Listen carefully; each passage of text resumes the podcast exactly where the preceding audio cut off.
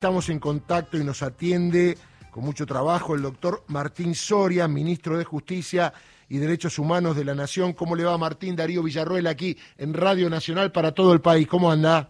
¿Qué tal Darío? Buen, día para vos, para toda la audiencia. Muy bien, gracias por atendernos. Es que un día eh, ajetreado, como se dice. Digo, eh, lo que estamos viendo a través de los fiscales en Comodoro Pi en una causa que se transmite, pero es virtual, porque las partes no están presentes, con todo lo que esto significa, y que por ley, usted lo sabe, los alegatos deben ser dichos en forma oral y a viva voz, no leyendo. Digo, este show que nosotros ya sabíamos que iba a ser así, ¿cuándo va a terminar, doctor? A ver, eh, supuestamente la idea de, Clarín y la Nación, perdón, de los fiscales, sí. es eh, que dure muchos días, ¿no? esta es la idea. La verdad es que toda esta causa, todo este proceso judicial es como, como la causa del dólar futuro, como la causa del memorándum, como la causa de los sauces, como todas las causas que, con las que le tiraron por la cabeza a la vicepresidenta, a Cristina Fernández de Kirchner, esta, la, esta, esto hay que decirlo. Son causas inventadas para la persecución, el linchamiento mediático, político y judicial. Y lo que vemos es eso, ¿no? Dos fiscales que más que fiscales parecen periodistas de, TN o La Nación Más, están como locos a los gritos delante de una computadora. Un fiscal que ayer nos enteramos que entraba al despacho de Pepín Simón, prófugo en Uruguay, entraba A, la, Rosada escondida, en el alegato dice no fue magia. Sí. Eh, utilizando términos políticos cuando un fiscal tiene que alegar en términos jurídicos, obviamente. Un fiscal que está fotografiado con Ritondo, Patricia Bullrich con Tegrán y Casal, sonriente, aplaudiendo. Busquen una foto mía con algún fiscal sonriendo, aplaudido, aplaudiendo, abrazado, Busquen alguna foto. Sí, y además el tema... Esa es la diferencia. Mm, doctor, es la diferencia. usted lo decía muy bien, Clarín La Nación, que ya hace dos o tres meses instalaron el tema. Siete años, Darío. Siete años.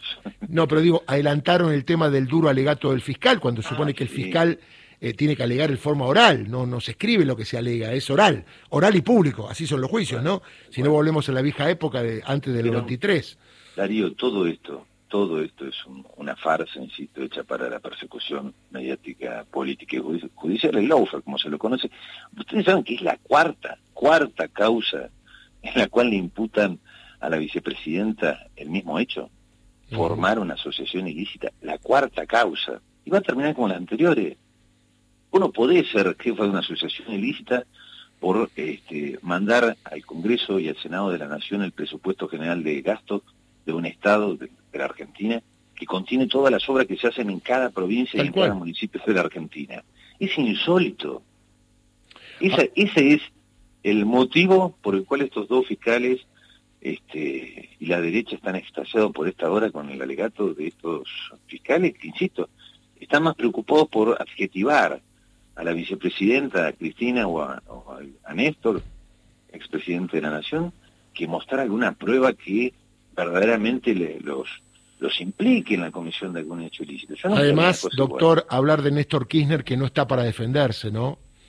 De mal gusto todo, ¿no? Bueno, pero, a ver, decime quién tira la piedra y quién es la mano. Claro, claro. El odio. A ver, tenemos que entender, 18 años estuvo proscrito Juan Domingo Perón. Y esto no es por comparar.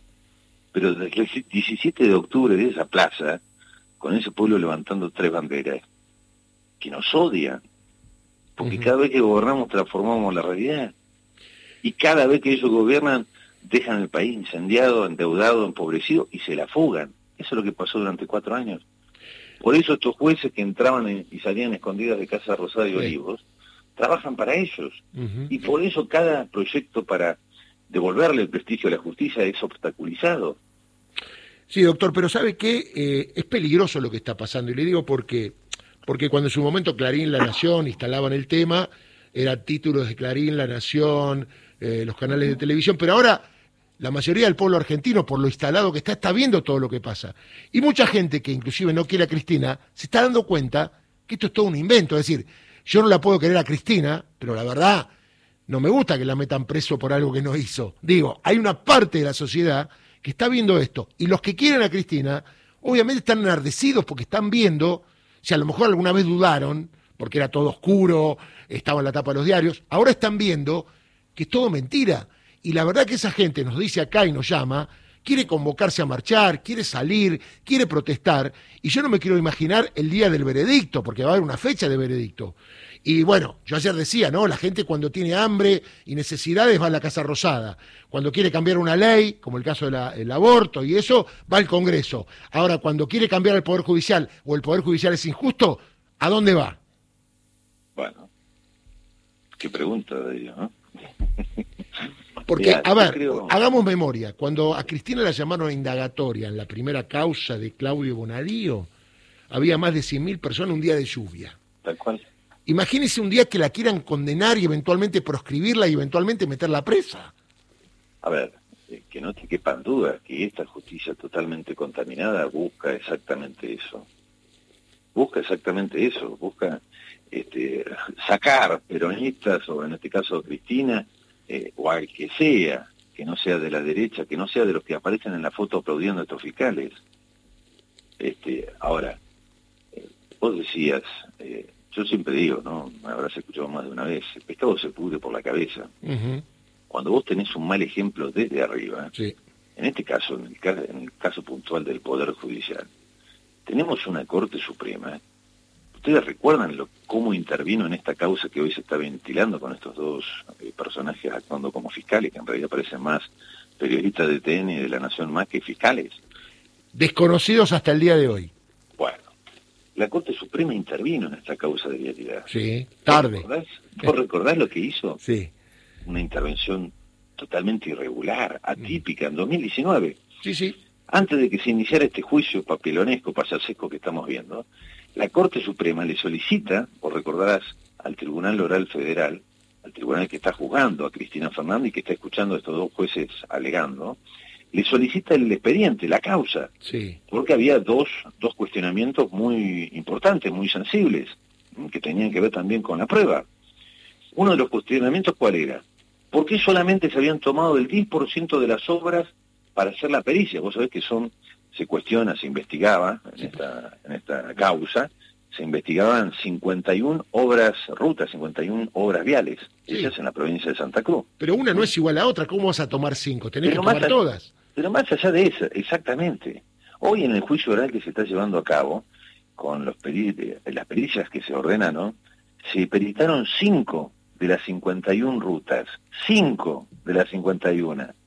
Es decir, menos del 10%. Y todas las pericias, todos los técnicos que intervinieron, concluyeron que las obras se habían hecho bien. Sí, sí, está claro. Y que había una diferencia del 0,01 entre lo construido y lo pagado. Y con eso inventaron una causa penal hace siete años. Siete años. Bueno, ¿qué hizo la Corte Suprema? Por eso te digo, el pescado se pudre por la cabeza, ¿no?